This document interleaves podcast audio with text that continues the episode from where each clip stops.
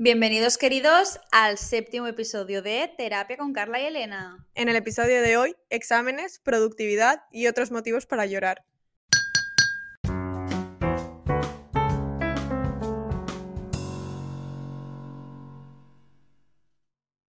Hola, ¿cómo estamos? Sabemos en qué mes estamos. Y que se nos viene encima. Es un mes difícil. Por eso venimos a tratar un tema que creo que la mayoría de los que estamos escuchando, bueno, de los que estáis, yo no estoy escuchando, yo estoy hablando. Lo estás produciendo, Elena. Es eso, matices. Matices. Nos vamos, os vais a sentir identificados, por desgracia. Vale, y para ello, bueno, vamos a hablar de esto acompañadas del té de Caper. Es té blanco con naranja. Y tiene en el dibujito de la caja un dragón muy curioso, muy mono, el amari- eh, amarillo, no, madre mía, el daltonismo. Eh, naranjita. Muy de la terreta, si me preguntas, porque tiene ahí unas, unas naranjitas. Como buenas valencianas que somos. Claro. Y bueno, vamos a ver, vamos a probarlo. Chin, amiga. HMR. Uh, he visto la cara de Carla. Pero bueno, review al final, como siempre, no, no padezcáis. ¿Será cara de felicidad? ¿Será cara de asco? Stay tuned for more. Bueno, Como hicimos en el episodio anterior, pues vamos a lanzar una preguntita que vamos a contestar a nosotras aquí. Bueno, como hicimos en el episodio anterior, vamos a lanzar una preguntilla que contestaremos seguidamente Elena y yo. Y luego pues pondremos un, un sticker de preguntas en Instagram cuando salga el episodio, porque así nos conocemos un poco entre todos, que esto es charla de queridas, charla de amigas, ¿no? Así que, Elena, ¿cuál dirías que es tu feel good movie o en su defecto serie? Para quien no lo sepa, la feel good movie es eh, la típica película que estás, tú estás en la mierda, estás fatal, no, no tienes ganas de nada. O simplemente no sabes qué te apetece y te la pones. Es como una película que te da así buena sensación, te hace sentir bien. ¿Cuál sería, Elena? pues la verdad es que es una tricky question. En plan, es, es complicada porque creo que tengo varias y algunas diréis, ¿esa es tu feel good movie psicópata? Sí. Eso dice mucho de una persona. ¿El qué? La feel, la feel good movie de cada persona te da, o sea, o la película favorita también, o serie, te da como mucha información del tipo de persona con la que estás tratando. Sí, en, en mi caso que no estoy bien de la cabeza, por ejemplo. A estas alturas de la vida, ¿quién lo está, Elena?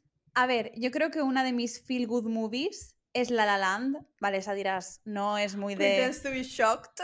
Dirás, no, esa no es, no es algo de ser una psicópata, ya. Pero, buah, es que a mí La La Land, la verdad es que, o sea, el- no no he quemado el disco de la banda No. sonora de Milagro. Esa fue, esta película fue el Joker de Elena.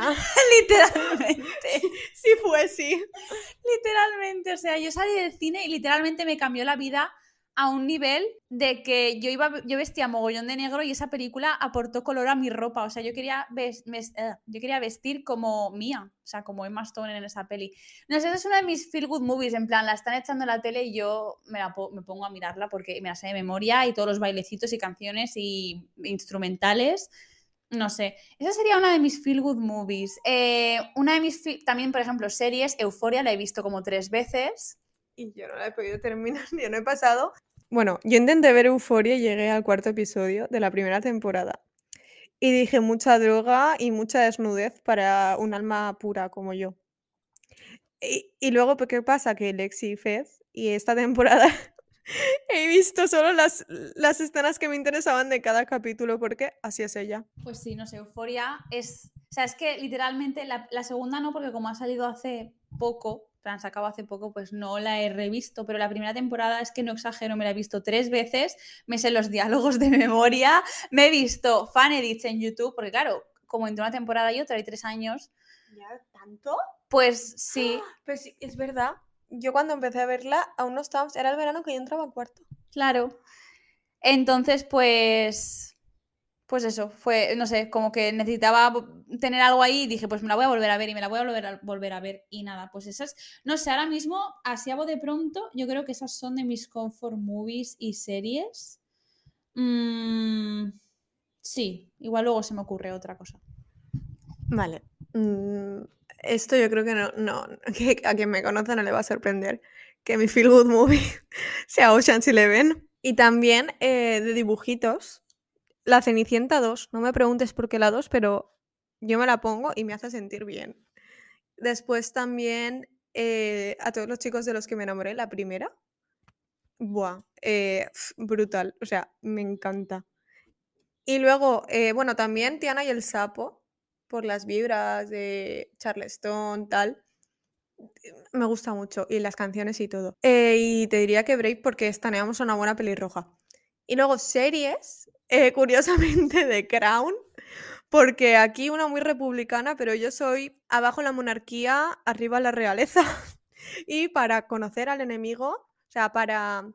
Además, para, para deshacerte del enemigo tienes que conocerlo, ¿no? Y pues eso, aquí ella sabe mucho de la monarquía británica, o sea, me encanta. Y después también eh, Brooklyn Nine-Nine. Yo, sí, yo había una época, en, sobre todo cuando la empecé, que si había un día que no la veía, yo decía, es que estoy triste, ¿qué pasa? Claro, no has tenido tu dosis de serotonina de ver Brooklyn. Y he visto que le han hecho una cara, ¿te ha venido alguna peli más?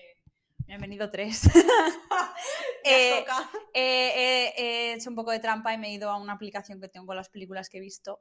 No sé cómo se me, ha se me han podido olvidar estas joyas cinematográficas que en cuanto las diga Carla dirá, chica. Son las horas, Elena. estamos, haciendo esto estamos haciendo esto después de comer porque somos personas dedicadas. Claro, porque aparte nos encajaba más tomarnos el té después de comer. Eh, bueno, pesadilla antes de Navidad. Hombre. O sea. otro Joker. esa película fue, yo creo que lo que marcó mi personalidad desde pequeña, porque fue una de las primeras películas que vi. Eh, uno de mis tíos me dio la cinta de vídeo algunos os habréis sentido muy viejos, sí, otros diréis, ¿de qué está hablando? Creo que ahora tendré que ir a hacerme un análisis, que seguro que me ha salido colesterol o algo de vieja. Sí, em, o sea, esa película yo me la sé de memoria, eh, cuando era pequeña la repetía, o sea, la ponía una y otra y otra vez. Increíble, o sea, de verdad, o sea, me marcó muchísimo y ese fue un poco mi entrada al cine de, al cine raro, en plan de, mi, sí, Tim Burton, terror, porque esta no es de miedo, pero ya me entiendes. Luego, mamá mía, No sé cómo no he podido pensar en esa película así a voz de pronto. Porque, o sea, Mamá Mía es mi fucking musical favorito. O sea, lo he ido a ver hasta el teatro porque me encanta. Me da una vibra maravillosa porque encima es eso, es la playa, el mar. A mí me encanta el mar. Y, y bueno, las canciones, la historia, todo increíble. Y luego otra que es Promising Young Woman, también su otro Joker. Es que, mira, yo sabía. Ese fue el Joker de muchas personas cuando salió. Esa película. Mm, no sé cómo describirla, pero no sé, yo me sentí muy bien. Creo que trata un tema muy delicado, mm, lo trata muy bien, que se hace justicia de alguna manera. Y eso, no sé, yo salí como que había vivido una epifanía cuando vi esa película y a pesar de que es dura, no sé, ya la veo y es como, ay, no sé. Creo que otro día podríamos hablar de películas que nos han marcado, porque parece la misma pregunta, pero no, la es. No lo es, porque yo tengo por ahí también, o sea, mi Joker es el indomable Will Hunting. bueno, Ocean's Eleven, sí, Ocean's Eleven es el Joker 1 y el Joker 2 es el indomable Will Hunting. Podréis notar un, un theme común y es que me gusta Matt Damon. Eh, pero esa no es Feel Good Movie porque yo cada vez que la veo lloro mucho, entonces liberada sí, pero tanto como reconfortante, pues no. Pero yo me acuerdo de ver esa película, vamos, eh, algo dentro me hizo clic. Sí, no sé, así un poco así, más no superficiales, pero que tampoco me quiero enrollar mucho también. Eh, eras una vez en Hollywood, me encanta, yo sé que a Carla no le gusta por circunstancias personales, pero a mí me encanta eh, la estética, mm, los actores, la vibra me encanta, California, Los Ángeles, los años 60, 70, increíble. Y luego otra ya para terminar, porque yo creo que podríamos hacer un episodio de material audiovisual que nos ha marcado en general. Eh, el Club de los Poetas Muertos. ¡Wow! Eh, que yo llega a un punto de la película que paro y digo, aquí se ha terminado, ya no sigo, porque si la habéis visto, efectivamente, para mí el final de la película no existe. Yo lo paro y digo, aquí se acaba, yo no quiero seguir. Pero pues sí, es increíble esa película. No sé si quieres añadir alguna otra. No, ya cuando hagamos el, cuando hagamos el episodio dedicado a eso ya me explayaré más, porque si no estaremos aquí toda la hora. Pues sí, porque me he puesto aquí a mirar películas en la aplicación esta y digo, ¡buah!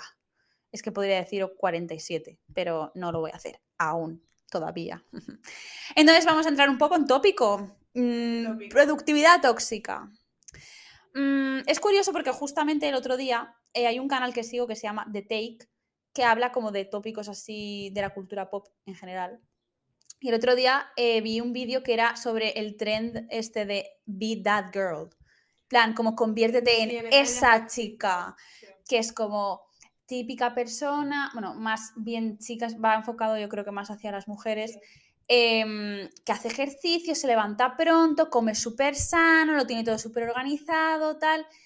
Y al final acaba siendo algo como contraproducente en el sentido de que te está quitando la vida en vez de darte la que se supone que trae como muchos beneficios. Que sí, que los hábitos sanos son necesarios, pero creo que llega un punto que también no pasa nada porque un día te comas una palmerita de chocolate eh, y, no te, salgas, no hagas nada de... Y yo que sé, no hagas nada de clase. o- Claro, y te tumbes a ver Netflix, ya está. O sea, no pasa nada. Y creo que al final mm, em, está siendo co- contraproducente en el sentido de te está dando una carga mental innecesaria. Tipo, tengo que hacer esto, esto, esto, esto y lo otro, y a veces no estás para hacer tantas cosas y no pasa nada, eh, no todos los días estás al 100% y eso está también bien. Y no sé, creo que hoy en día en Internet se da una imagen como de, guau, tienes que hacer mil cosas, no sé qué, y al final te pasa factura. Sobre todo es eso, hoy en día estamos como en la época de los títulos y que tienes que hacer 47 cosas y no sé, en plan un título y otro máster y un no sé qué y un curso y al final creo que acabas como perdiendo la pasión por las cosas que te gustan y eso está feísimo. Y ya no solo la época de los títulos, o sea, se nos ha lavado un poco el cerebro para hacernos creer. Bueno, es que esto suena muy heavy, ¿no? Pero yo no sé, creo, ten- tengo como la impresión constante de que se nos ha metido muy en el cerebro que tenemos que estar las 24 horas del día haciendo algo. Que el, descanso está prohibido. El descanso es algo que no está bien, ¿sabes? Que es, no, no deberías estar descansando cuando puedes estar aprovechando ese tiempo para hacer algo. Tipo, por ejemplo, eh, los viajes en tren. Yo ahora, si no estoy leyendo o no tengo los auriculares o no tengo algún tipo de estímulo o input, yo no sé estar una hora de, de tren mirando por la ventana o, o- o no pensando en nada. O sea, literalmente hemos perdido la facultad, yo por lo menos, de estar sentada, tranquila, descansando sin hacer nada, literalmente nada. Eso, simplemente cuando duermo y ni eso porque mi cerebro va a mí no, pero mm, hemos perdido el sentido de darle el valor que merece al descanso. O sea, el, el descanso es productivo. Y ahora, como mucho vemos el descanso como un medio y no como un fin. De, bueno, sí tengo que descansar, pero no porque es necesario para vivir, sino porque si descanso luego seré más productivo. No sé si sabes por dónde voy. Sí, es que totalmente, o sea, hoy en día es como descansas y, ay, no, porque tengo que hacer tal y podría estar haciendo esto, pero es que es lo que dice Carla, a veces parar y descansar hace que luego rindas mejor. O sea, de hecho, a mí me pasa que alguna vez me tengo que recordar a mí misma veces que he salido y luego he sido más productiva, en plan de despéjate y luego vuelves y volverás como con más fuerza. Ya no solo ya, yo no, ya no creo solo que se aplique a exámenes, por ejemplo, cuando estás en época de exámenes y estás todo el día encerrada en casa, o por ejemplo, eh, cuando tienes que hacer el TFG o algún trabajo importante, mm, sino en general, cuando algo te está superando la cabeza, ya está como que no da para más, creo que es bueno como salir, coger un poco de aire y volver, ¿sabes? Incluso también para las relaciones a veces viene bien como darte un tiempo de igual no ver tanto a la persona o tal y luego volver. Y parece que es como que eso sea perder el tiempo y puedes ganar en otras cosas. Y no sé, no sé, es eso. A veces como que a mí me gustaría tener un botón para apagar el cerebro, ¿sabes? Como que ah, estoy descansando, por favor, no me molestes, como cuando apagas el móvil para que no te llame nadie, pues eso con el cerebro. Desafortunadamente no se puede, pero ojalá se enseñaran técnicas para descansar, o sea, tener un descanso de calidad. Porque es eso, te vas a dormir y estás pensando en un mogollón de cosas y no descansas bien, sobre todo en ciertas épocas, que ahora hablaremos de eso. Sí, a mí me pasaba con el TFG, mi tutor, un besazo para él, Miquel, un grande, eh, nos decía, cuando nos estancábamos en un punto, nos decía, déjalo ahí, pasa otra cosa o deja que pase una semanita, que se cueza. Y yo al o sea, esto directamente no me lo decía a mí, me lo contaba un compañero. Y me decía, pero es que, ¿cómo voy a estar una semana sin hacer nada? No sé qué. Yo lo veía igual en plan de, guay, una semana parada no. Pero luego, cuando me puse en serio con el TFG ayer por febrero, si había algo que me estancaba, decía, vale, lo dejo aquí y a lo mejor yo misma, pues eh, horas más tarde o al día siguiente tal, hacía una conexión mental o lo relacionaba con otra cosa que hubiera leído o decía, vale, ya se me ha hecho la luz, ya sé por dónde puedo tirar. Decías, joder, es que es verdad, si estás como cuando te fijas, estás eh, fijándote solo en un, en un punto y no ves lo que hay alrededor y a lo mejor la respuesta la tienes al lado izquierdo o arriba o abajo, pero como estás simplemente en ese punto, tú no ves nada. Entonces te ofuscas y ahí pues pierdes eh, la imagen completa y solo ves una esquina del cuadro. Y eh, es eso, o sea, también lo que ha dicho Elena de que te vas a dormir y estás pensando en cosas, o sea, yo hacía, yo llego a un punto que yo hacía una entrega del TFG y mira que a mí me gustó hacer el TFG y yo lo recuerdo con, con, mucho cariño y tengo un buen recuerdo. Pero había ciertas entregas que me quedaba esta tarde, bueno, esta tarde te quiero decir, después de cenar un rato, pues revisando, leyendo que no tuviera faltas o esto no me gusta como está tal. Y había veces que yo soñaba con el TFG o soñaba que mi tutor me decía, no me gusta esto, bórralo todo, rehazlo, tal y me despertaba con una ansiedad que era como si me hubieran pegado 13 palizas y no hubiera dormido en tres días. Pues sí, es curioso porque justo, bueno, nosotras esta mañana hemos ido a la biblioteca a ser unas chicas faineres, eh, productivas. Y, y, justo yo estoy haciendo ahora mismo el TFG y había un apartado que no sabía muy bien por dónde tirar. Y el día, el último día que lo hice, como que lo dejé y dije, bueno, voy a ir a otra cosa y ya se me ocurrirá. Y ha sido hoy abrir el TFG para el documento y decir, hostia, ya sé, ya sé lo que tengo que poner, en plan, ha sido como instantáneo, porque es que aunque no lo creamos, el cerebro trabaja, aunque tú no estés pensando conscientemente en eso, tu cerebro está ahí. Por eso mucha gente dice que es bueno em, como que cuando tienes un problema, mientras duermes, tu cerebro trabaja en la solución. Y sí, es así, es eso, pues a mí me ha pasado justo que, que hoy he abierto el documento y digo, ah, sí, es verdad, es esto. Y me ha venido, porque igual en ese momento estás saturada, ya no piensas con claridad y tal, y luego pues de repente dices, ah, sí, es esto. Y, y eso, básicamente. Y también otro problema que veo yo, que es que está como generalizado, porque este tema surgió a través del el tema en general, porque una conversación que tuve el otro día con Elena y luego eh, quedé con dos amigas el otro día y hablamos de eso, me decía una de ellas que le da rabia haber perdido la capacidad de hacer algo por sí misma. O sea, por sí misma no, sino para sí misma. Plan de, voy a parar de estudiar media horita para leer un capítulo del libro este que me gusta, que no tiene nada que ver con lo de clase, simplemente porque es un libro que me estoy leyendo, me gusta, o voy a ver una serie, o me voy al cine. Dices, no, porque eso no es de clase, no es productivo tal, no sé qué. Y yo creo que lo que nos pasa últimamente, o esto me pasó a mí toda la carrera y yo es que lo recuerdo, tengo ganas de llorar, pensaba que para, o sea, ahora sí que se está expandiendo un poco el concepto de que para ser productivo no hace falta estar todo el día desde que te levantas hasta que te acuestas eh, haciendo cosas, sino que realmente lo que es ser productivo es poder, poder hacer más en menos tiempo. En plan, tú no tienes que estar desde que te levantas a las 8 de la mañana hasta que te acuestas a las 11 haciendo cosas para decir, Buah, he sido súper productiva. Que en verdad ahí, pues llega un punto, el cerebro tiene su capacidad de atención, que creo que llega hasta, son unos 45 minutos, nos lo dicen en el máster, sobre todo en adolescentes. Después de los 45 minutos, a tu cerebro no, no le riega ya la sangre, o sea, eh, tienes el monito de Homer en Los Simpson ahí dentro, no, no, no tienes, en plan, te necesitas parar para refrescar, ¿sabes? Entonces yo tenía la concepción antes de se me iba a la cama realizada si es que había estado todo el puñetero día sentada delante del ordenador haciendo cosas de clase.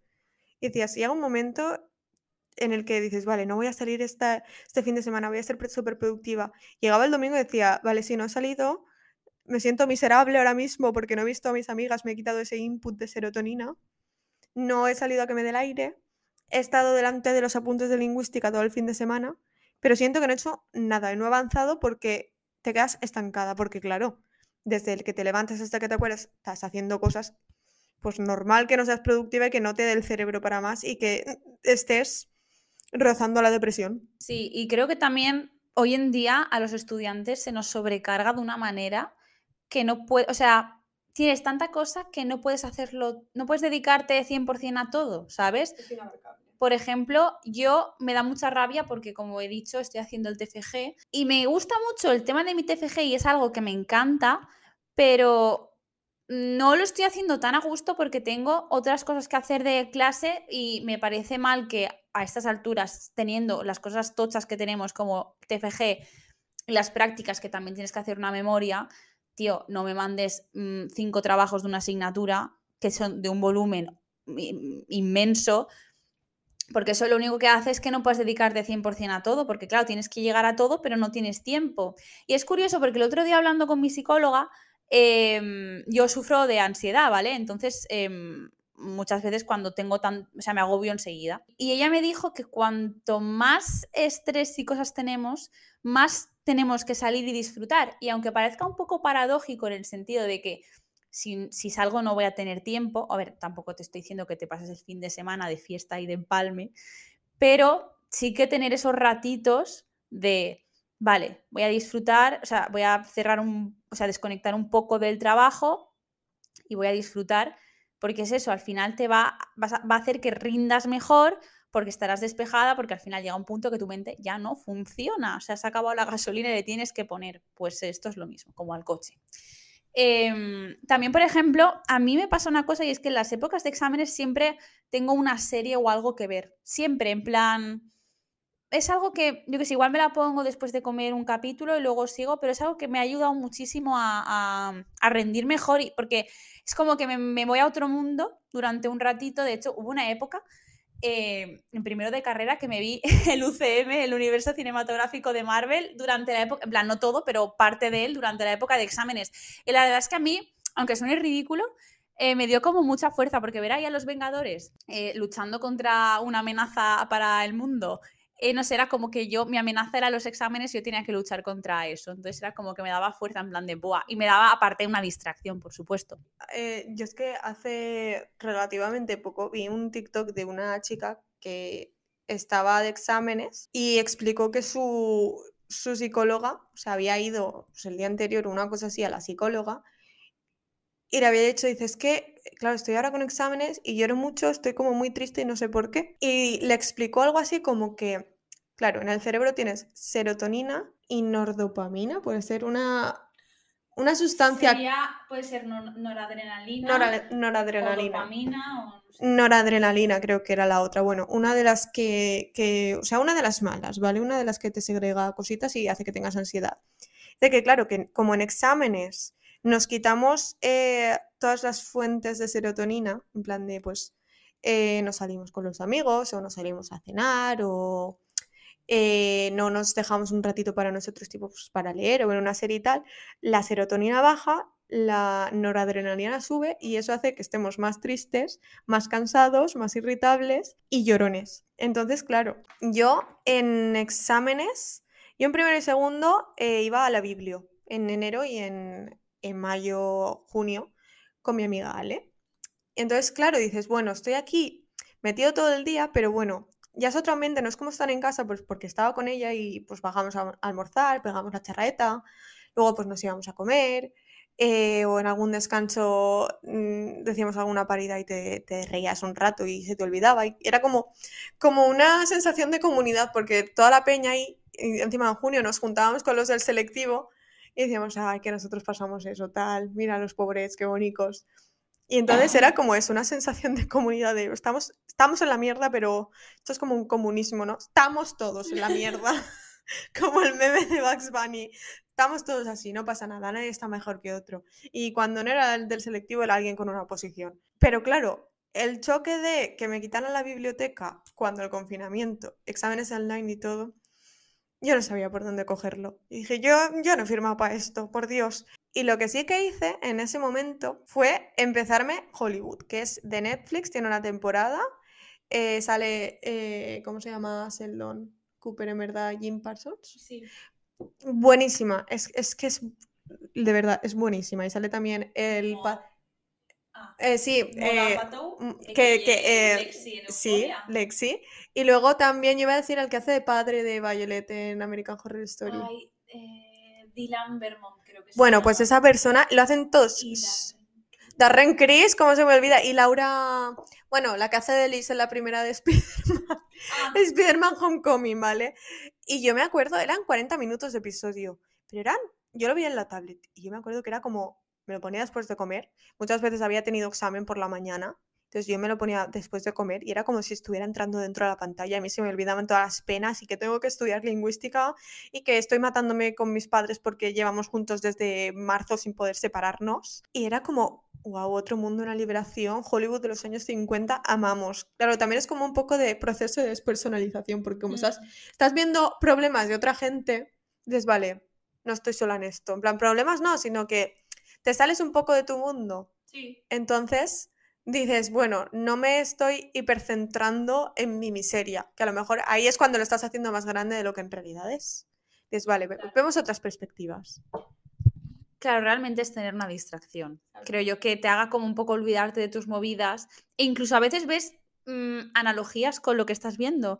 Y a una persona está pasando algo que igual no es lo mismo que a ti, pero parecido o la solución te puede servir y dices, ah, ah". Por ejemplo, esta época en la que me vi el UCM, el día que vi Iron Man 3, creo que es cuando Tony tiene ansiedad, dije, wow, relatable, me siento igual que él. Entonces, como Sí. que ver cómo, cómo lo superaba él un poco, me ayudó un poco a mí a decir, "Hmm, si Tony Stark puede hacerlo, yo también. A mí eso me pasó un poco con Ocean's Eleven.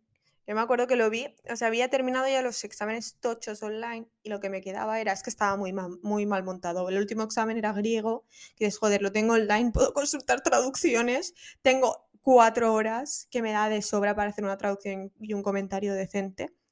Pues yo ya cuando, y tenía una semana entera, que te quiero decir, mm, ¿qué voy a hacer? Si tengo vocabulario, puedo usar diccionarios y todo, pues nada, yo ya dije, aquí empiezan mis vacaciones. Y me vi Ocean's Eleven y era como que, claro, estábamos saliendo de un confinamiento, no sabíamos qué coño iba a pasar con nosotros, y yo me veo aquí a 11 tíos robando no uno ni dos, sino tres casinos liderados por George Clooney, y yo decía, yo soy, o sea, y aparte ya me estaban pasando cosas aparte en mi vida personal, y yo decía, yo me siento empoderada, me siento empoderada, o sea, sí, he pasado esta mierda, pues lo puedo, puedo con todo, no he robado tres casinos, pero ahora mismo si me los pones por delante, los robo. Que a veces también te dicen, ponte algo que te haga sentirte em, alegre, tal, como que te distraiga, pero es que a veces, sobre todo en la época de exámenes que estamos como más estresados, a ver, que también es normal que estés estresado porque a veces te juegas mucho y tal, que eso es normal, son emociones y hay que sentirlas. Pero a veces, esto es curioso porque me lo dijo una profesora y dije, ala, ¿en serio? ¿Es por eso? Eh, a veces nos queremos poner, si estamos tristes o estamos estresados, como algo tipo dramático o así que nos haga como también estar tristes o llorar. Sí, y eso es porque si no se genera una disonancia cognitiva, en plan de que si tú estás triste y ves algo contento es como que no acabas de, de o sea, no acaba de encajarte porque no estás en el mood. Sí, es como las can- cuando estás fatal y te pones canciones tristes. Dices, es que es para hundirme más en la miseria. Claro, es que si no es como que no acabas de conectar. A veces sí que te sirve, pero a veces es como, mira, ya que estoy, me acabo de hundir y como dicen en la película de Canta, cuando ya has tocado fondo solo puedes ir para una dirección que es para arriba. Pues eh, efectivamente. Pero bueno, es eso, también está, pues eso, básicamente distraerte de la manera que a ti en ese momento te venga mejor, pero distráete con una serie, con una amiga, da- vete a dar una vuelta, haz ejercicio, yo qué sé, tu coping mechanism de confianza, o sea que eso. Y también, ahora que se acerca el selectivo, que es algo complicado, una vez lo ves desde fuera, o sea, desde fuera, cuando ya hace tiempo que lo has hecho y has pasado por ahí, como que lo ves No, bueno, acaba, acaba, perdón. no, que en plan que cuando ya lo has pasado dices, bueno, no era para tanto, pero es verdad que cuando lo estás pasando es algo como muy grande y creo que está bien hablar de ello y desde la experiencia deciros que de verdad el selectivo nos va a comer. Eh, no pasa nada si la cagáis, hay más oportunidades. Mira, mm, perdón, ahora me, voy a, ahora me voy a enrollar un poco. Ahora me toca a mí, como dijo Belén Esteban. Sí, mira, mi experiencia. Yo quería estudiar medicina en un principio para es- es- especializarme en psiquiatría. Em, claro, ¿qué pasa? La nota de medicina es muy alta y yo no saqué esa nota. No saqué una mala nota, pero no saqué la nota que, vamos, no saqué la nota para medicina. Eh, ¿Qué pasa? Que la nota me dio para de carreras de la salud que tuvieran que ver tipo, pues más con la medicina, me dio para podología. Y dije, vale, me meto a podología eh, y, luego me convalido asignaturas y hago un año puente y, me, y luego me voy a medicina de alguna manera. Eh, y me di cuenta de que, por ejemplo, claro, normalmente en salud, o sea, en las, las carreras de la salud, en psicología no tanto, porque es otro rollo, pero tipo más así del cuerpo, digamos, de anatomía, eh, son bastante más generales. En plan, el primer año es como asignaturas mucho más generales.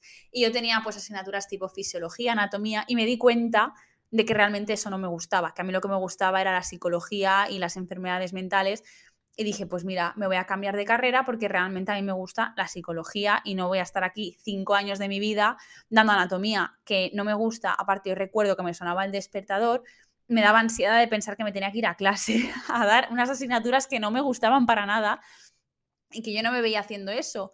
Mm, ¿Por qué cuento este rollo? Pues porque yo, cuando me dieron la nota de selectividad, creo que ha sido uno de los grandes ataques de ansiedad de mi vida, de ver que a pesar de tener una buena nota, ¿vale? No era la nota que yo quería y fue horrible.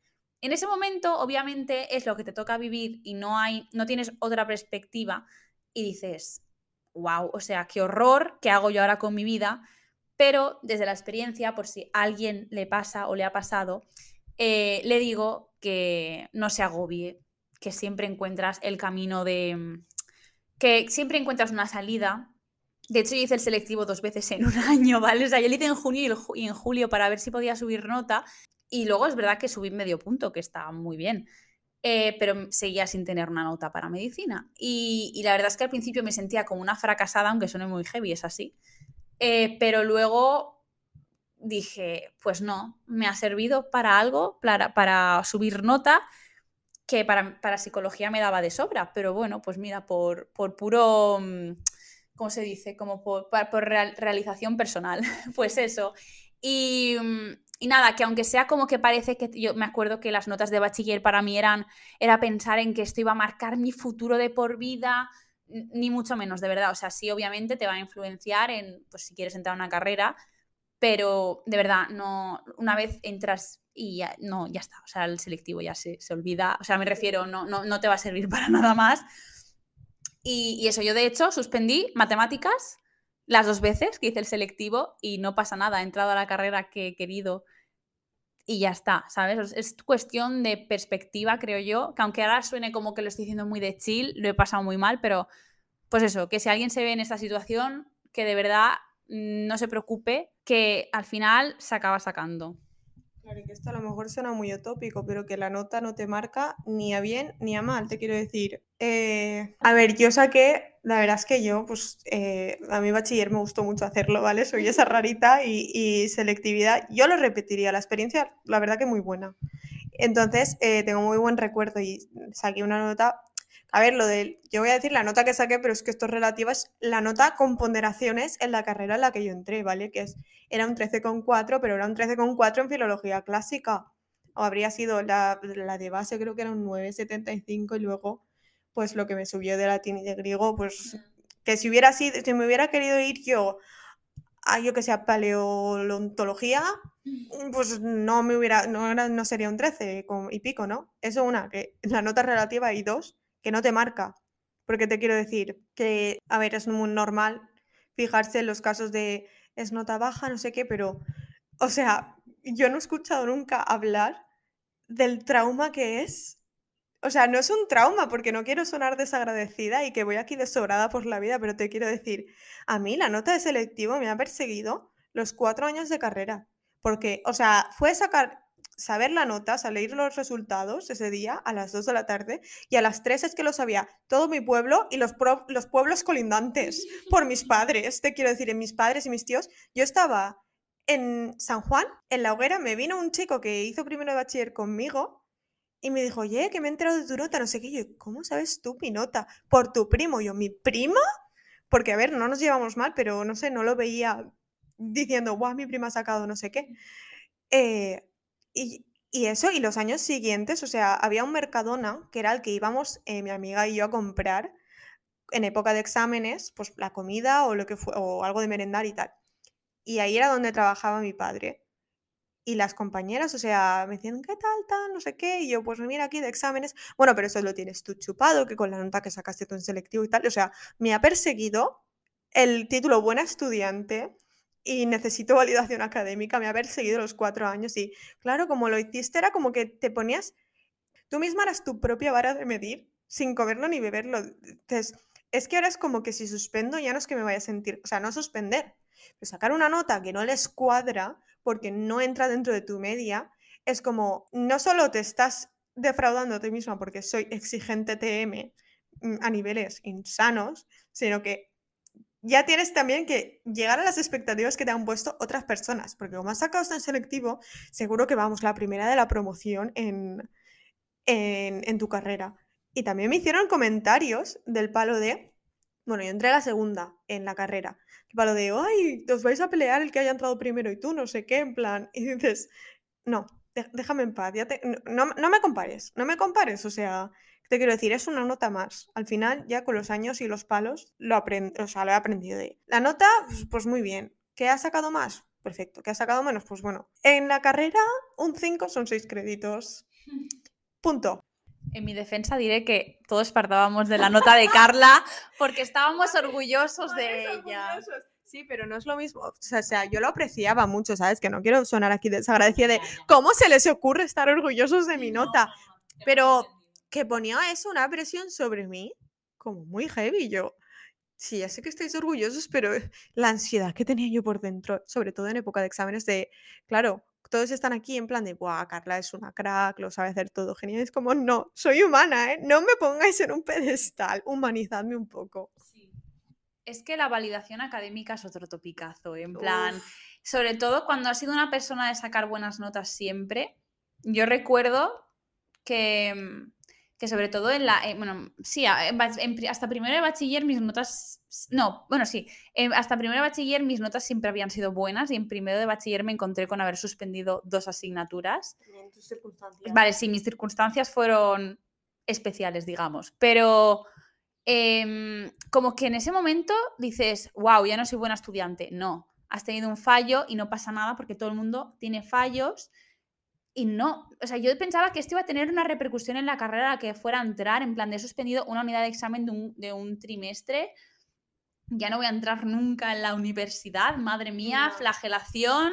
No, no, o sea, de verdad que no, no pasa nada. Hay épocas que estás más lúcido, otras que no, y, ya está. O sea, por ejemplo, mm, yo o sea, hay muchos, muchos tipos de inteligencia y la gente tiene unas habilidades. Yo me metí en ciencias porque realmente las ciencias me gustan, la biología, sobre todo me metí por biología, pero la física, química y matemáticas no se me dan bien. No se me dan bien. No tengo ese tipo de. ¿Cómo se dice? De mm, inteligencia numérica. No la tengo. No se me dan bien. He tenido que ir a clases particulares toda mi vida y no es ningún tipo de, vergüenza porque pues tengo otras muchas habilidades y ya está que esto me ha determinado porque justo los exámenes, por ejemplo, de selectividad y tal, eran, o sea, las ponderaciones eran esas asignaturas. Sí, pero bueno, tengo otros puntos fuertes que he podido, ¿cómo se dice? Como potenciar, digamos, y se ha compensado y no pasa nada, pues se pasa en ese momento porque se tiene que pasar y ya está. Luego, por ejemplo, es eso, o sea, parece que como, o sea, yo no entré en la carrera que quería porque, bueno, que quería en ese momento, eh, porque no tenía la nota, la nota ya es mala. No. O sea, yo tenía una amiga que suspendió el selectivo y entró en la carrera que quería porque la nota era baja y era la más feliz del mundo.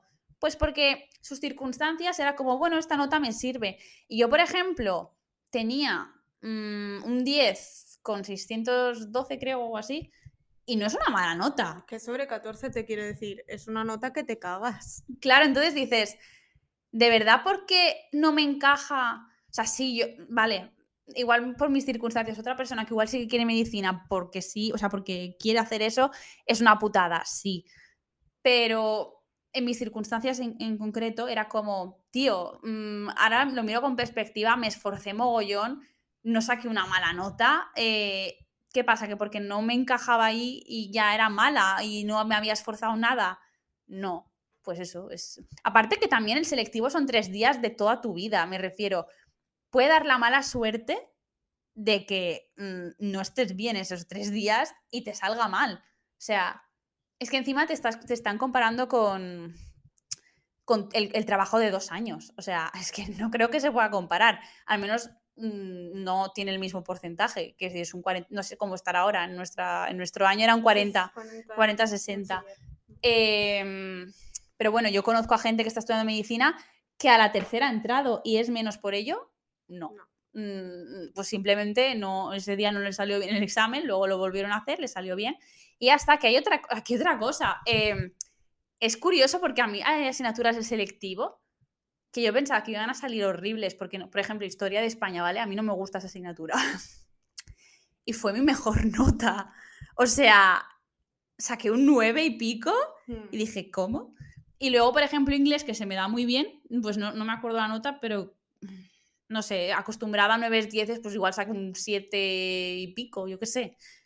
¿Sabes? Que igual vas como, como, muy, o sea, como muy confiado y dices, ah, pues no, ¿sabes? Que es un poco, a ver, el examen, el día, cómo estás el tú. El corrector, el corrector y el tribunal que te toque. O sea, que de verdad, no os pongáis, o sea, esforzaros, pero tampoco nos flagelemos, o sea, no nos vayamos a los dos extremos. Claro, y luego un poco más pasando el terreno de época de exámenes de la uni, a mí lo que me pasaba primero es que entré allí, o sea, un pollito asustado, y yo pensaba que, claro, como era la uni, lo tenías todo magnificado en un pedestal en tu cabeza.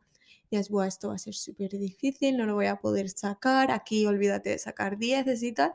Y llegó el primer parcial de griego, un besazo para Andrea, de griego 1 y yo tenía en plan de... O sea, pero no era porque yo dudara de mis capacidades o de todo lo que había estudiado, me había esforzado, sino porque como era la uni, como que eso era un escalón al que, que estaba fuera de mi alcance en algún modo. Luego llegó el primer parcial y dije, ah, ah pues, pues sí se puede. Entonces, como que tampoco, te quiero decir, es otro, mm, otro rollo, otro sistema, pero que te quiero decir que no, no porque sea la universidad en mayúsculas, eh, tienes que ser malo en eso. O, es que también la universidad no es para todo el mundo, te quiero decir. Es un sistema muy rancio, muy antiguo, muy, está muy, bueno, antiguo no, más bien anticuado. Sí. Entonces, eh, no pasa nada si decides que no te gusta la universidad. es que creo que una vez entramos, al 90% no nos gusta. No, gusta. no. Entonces, o si te gusta, pues mira, encantada. ¿Sabes? pues muy bien, pero te quiero decir que no eres menos por decidir que quieres un FP o un módulo o, eh, ¿cómo se dice? Eh, doctrinas en plan enseñanzas artísticas. Ah, claro. Que a lo mejor no son títulos universitarios reconocidos, pero mm, no eres más por tener un título universitario colgado en casa. No ni más, ni más ni menos, te quiero decir, que si quieres hacer la carrera, pues para adelante, ¿no? que te estamos hablando aquí, yo una ya graduada y Elena futura graduada, o sea, te quiero decir. Sabemos de lo que estamos hablando. Eh, claro, es que también depende de lo que quieras hacer, porque si tú quieres ser carpintero, pues ¿a qué vas a ir a la universidad? Quiero decirte, mm, incluso si quieres hacer, por ejemplo, conozco a mucha gente que ha querido estudiar o enfermería o medicina y antes de hacer la carrera se ha metido a un FP, por ejemplo, de auxiliar de enfermería, de, ayudante de laboratorio, y luego ha, ido a la carrera. Y no es, no es menos por eso. De hecho, creo yo que los FP en cuanto a oportunidades laborales son mejores, porque haces prácticas y yo conozco a gente de nuestra edad que está trabajando ya, en, por ejemplo, en un hospital, teniendo un FP. Y yo estoy aquí con cuatro años de carrera sin experiencia laboral. Si antes de los 30 tengo un sueldo fijo, daré gracias y votaré en una pata. Claro, pues eso digo, que es un poco depende, no, no magnifiquemos la universidad porque es depende de lo que tú quieras hacer. Y la gente que va a la universidad no son eruditos que están todos ahí, oh, sé mucho, no. En la universidad hay gente que es una mierda, y así lo digo, porque es lo que yo, bueno, creo que todos nos hemos encontrado, gente gilipollas. Hay de todo la viña que no porque entrar, entres a la universidad eres como, oh, Dios mío, eres parte de una sociedad intelectual. No. Es muy elitista. No, no, no, o sea. Es un, sistema, muy elitista. Eso es lo que es. Sí, o sea, es que no. No. Mm, eso, lo que ha dicho Carla, no lo magnifiquemos, porque es que. Aparte que a mí me generó un choque, porque, por ejemplo, si has estado la mayoría de años escolares como yo en el mismo sitio, tienes ya una confianza con los profesores, te conocen, conocen a tu familia, tus compañeros han sido siempre los mismos y de repente te encuentras en un ambiente en los que los profesores no se, saben ni tu nombre. Esto a modo de anécdota para reírnos un rato. Eh, yo he ido a colegios católicos toda mi vida y, y, o sea, he estado en dos, ¿vale? Y en el que he estado más tiempo, eh, hacíamos la oración de la mañana todas las mañanas. Y cuando, o sea, yo no es que no, soy una persona, o sea, creo en Dios, pero tampoco soy practicante ahí hasta el extremo. Entonces, claro, acostumbrada a eso, llegué a la universidad y me encontré sin tener oración de la mañana y me sentí extraña. Fue como, anda, no todo el mundo hace esto, en plan, que me dio igual porque a mí hacerla o no, o sea, chica, yo no soy una persona que rece, pero me, resultó gracioso, pues no sé, por reírnos un rato y quitarle hierro, al hierro al asunto. Pero eso fue para mí un choque, aparte de que te lo juegas todo un examen. Normalmente en, en el cole tienes como dos, tres exámenes al trimestre, te hacen media, aquí vas todo a un examen y eso la verdad es que a mí me generaba una, mm, un estrés, bueno, me sigue generando un estrés. yo creo que más en los primeros cursos, porque vienes de bachiller de dos o tres exámenes, tal, y como que pierdes un poco el hábito porque dices, al principio te lo ves como que tengo un montón de meses hasta enero, no sé qué, y luego se te tira un poco el toro encima porque dices, uff, no, no, es un choque fuerte, que en verdad Bolonia, es que me, me comen los cojones Bolonia, así te lo digo. Eh, una puta mierda. ¿Cómo se nota que quien lo diseñó no lo tiene que pasar? Eh, entonces, claro, acostumbrado a dos, tres exámenes, evaluación continua, no sé qué, te plantan todo un examen en enero. A ver, yo tengo la suerte, no sé si suerte o desgracia, que en mi departamento sota caballo rey, porque no vas a tener 50 profesores de clásicas en la UV, ¿no? Pero eh, pues al final ya acabas conociéndolos pues, a casi todos, si no a todos. Pero el choque este decía, joder, es que me acabo de acostumbrar a cómo quiere la traducción este profe y cómo lo tengo que hacer para esta asignatura. Y va y me cambia la asignatura, mamarrachos. Mm es que es esa parte que no tienes toda una asignatura, bueno, sí que hay, asignaturas anuales, pero generalmente son cuatro, bueno, pues Carla no ha tenido, yo sí que he tenido, pero luego, incluso en esas cuatrimestrales cambian los profesores a veces y dices, mm, tío, me acabo de acostumbrar a uno, me lo vas a cambiar, pero sí, sobre todo son el primer, bueno, los primeros años, el primero, si no, que dices, uy, vengo de un contexto totalmente diferente a este y es como me tengo que adaptar. hay gente que le costará más y hay gente que le costará menos y ni una cosa es mejor ni la otra es peor. Cada uno va a su ritmo. Creo que en este podcast somos fieles defensoras de que cada uno tiene su ritmo, pero pues eso, que, de verdad mm, lo tenemos todo muy idealizado y también como muy mm, no sé cómo es la palabra, pero como que todo va, una cosa va a determinar tu vida entera y no, o sea, el, sí, yo eso, a eso lo llamo ser tremendista, que es lo que soy yo. Sí, muy catastrofista, como dice mi, mi psicóloga, pero... Mm. Eh, sí, es eso. Yo recuerdo que suspender un examen de matemáticas para mí era que todo el mundo me iba a recordar como la persona que suspendió matemáticas en febrero de 2016, cuando no me acuerdo ni de ese examen. Es lo que quiero decir, que a pesar de que hay que esforzarse y hay que trabajar por lo que quieres, mm, si no te sale y, te has esforzado, porque hay gente que se está tocando el, asunto a dos manos sí, lo son todos manos todo el cuatrimestre y luego se queja. A ver, es que si no has hecho nada, ¿qué te esperas? Pero tampoco nos flagelemos de, ay, no me ha salido y no sé qué, que es, es, curioso, consejos vendo que para mí no tengo porque yo soy la primera que si no saca la nota que quiere se pone a llorar, sí. Yo también. ¿eh? Pero... No nos, escondemos. Pero eh, intentemos como mm, implantarnos un poco este mindset de no pasa nada, se vuelve a intentar, hay una segunda convocatoria, pues no he ido yo a veces a segunda convocatoria y lo he aprobado todo y para adelante. Y no pasa nada, que nadie te va a señalar por la calle de, ah, has, suspendido estadística. Yo creo que para no hacer esto muy largo, mm. porque el, episodio anterior ya tiene bastante tela, eh, pero es que poco se habla de, de cómo que si suspendo me doblas y me triplicas la puta matrícula. Me parece un robo a mano armada, pero no vamos a abrir de momento ese cajón de mierda. Ahí, ahí, tenemos mucho de qué hablar, porque en fin, al final todo es un negocio, es un negocio, como dice nuestra amiga Marta. Un negocio molt Pues sí. Pues nada, en conclusión, que mucho ánimo para la gente en general, que nuestros exámenes, oposiciones, defensas de lo que sea, os mandamos muchas buenas vibras desde aquí. Nosotros también tenemos lo nuestro. Yo este año es el año de acabar. Jaja, madre mía, qué fuerte. Eh, igual cuando, bueno, no, no, cuando subamos el podcast no, no estaremos aún de exámenes, creo, pero bueno, igualmente. Casi. Sí, pero bueno, que eso, que y especialmente a los que tengáis el selectivo, que es algo como que el, selectivo. Em, de verdad, se pasa y para adelante, si no lo vuelves a hacer, si no cambias de carrera y no pasa nada, no se muere nadie, que si lo tienes a la primera, oye, qué guay, me alegro mucho, mejor, mejor en el sentido de que, oye, pues ya lo tienes.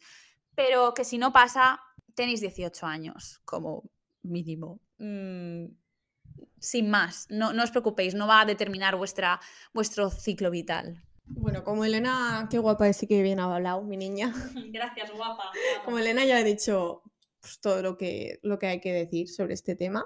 Bueno, pues yo quiero inaugurar mi, sección llamadas Curiosidades Lingüísticas con Carla, porque aquí hay que aprovechar un poco la filología, que para algo me costó mucho dinero y mucho esfuerzo.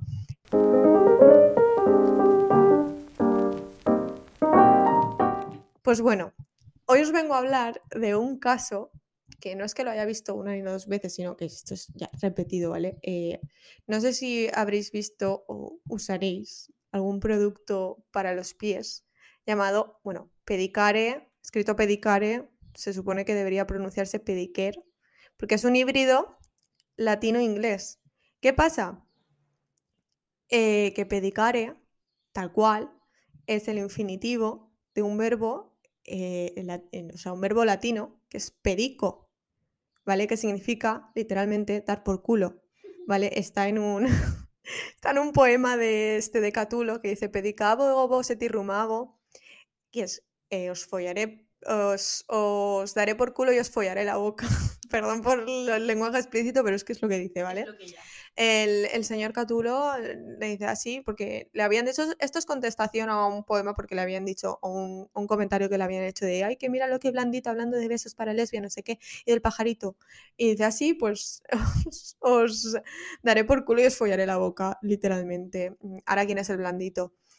Entonces, claro, eh, hay muchas marcas de cuidado de pies que usan el híbrido este que he dicho de pes pedis, que la tienes pie, y care, o sea, cuidar. Y dices, bro, o lo haces todo a la latina, pedicura, porque pedicura literalmente es cuidado de pies, o lo haces todo a la inglesa, foot care, pero en el momento que haces pedicare o pedicare, lo que estás haciendo es eh, aludir a una actividad que poco tiene que ver con la higiene y cuidado de tus pinrelitos, ¿sabes? Eh, alude más bien a actividades que se hacen en contextos poco castos. Y hasta aquí, hasta aquí las curiosidades lingüísticas con Carla. Espero que os haya gustado. Y bueno, llegados a este momento. momento. Quiero decir luego, lista e inteligente que es mi amiga, de verdad. O sea, nunca te acostarás a saber una cosa más, sobre todo para las personas que nos preocupamos por el cuidado de nuestros pies esto mm, nos hace papel. A ver, el nombre comercial no quiere decir que sea un producto malo, ¿eh? También, simplemente que es un poco. El nombre de branding es poco afortunado. Sí. Pero os podéis fiar, aunque. Pues bueno, ahora la próxima vez que veáis un producto que se llame así, pues os acordaréis de mí y os reiréis un poquito, ¿no? Y bueno, llegados a este punto, Elena, veredicto del té, que este creo que va a ser el primer veredicto dispar. Bueno, no lo sé. Pues a mí me ha gustado mucho. Entonces, espera, a mí me gusta. La verdad es que me ha sabido a medicina, pero bien. O sea, un poco entre Dalsi, pero no llega al nivel del Dalsi, porque el nivel del Dalsi son palabras mayores. Pero me ha gustado muchísimo. En plan, es un té que hasta me bebería frío. Fíjate tú. ¿Darías tu dinero? Sí, sí, sí. Va a estar, va a estar en mi despensa este té. Entonces, ya ahora te pregunto. de Carla ya me lo está diciendo todo. Carla, ¿le darías tus dineros a este té?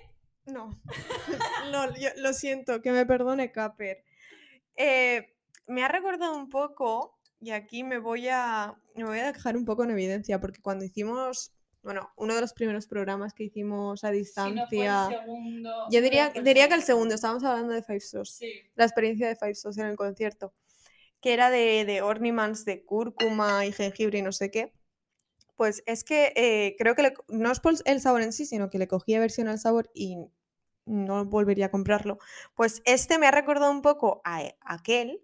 Y no, lo que dice Elena de medicina, pero bien, a mí me da angustia. No sé si es por recuerdos de la guerra, de cuando yo era pequeña, que siempre estaba mal algún medicamento de tantos que me engulla mi madre, o qué, pero es que literalmente he bebido un sorbo y he dicho, no me gusta. No me gusta y si sigo bebiendo me, va a dar angustia. Encima estoy con la. estoy en el periodo, en esa época del mes de las mujeres. Y, no. Y yo lo siento mucho, Caper. El branding y la estética de la cajita, muy mona. Me van a quitar el carnet de Valenciana porque no me guste algo con naranja.